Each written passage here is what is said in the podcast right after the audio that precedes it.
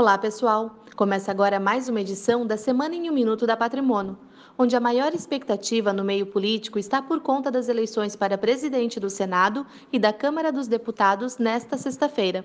Segundo pesquisas, os favoritos para a vitória são, respectivamente, Renan Calheiros e Rodrigo Maia.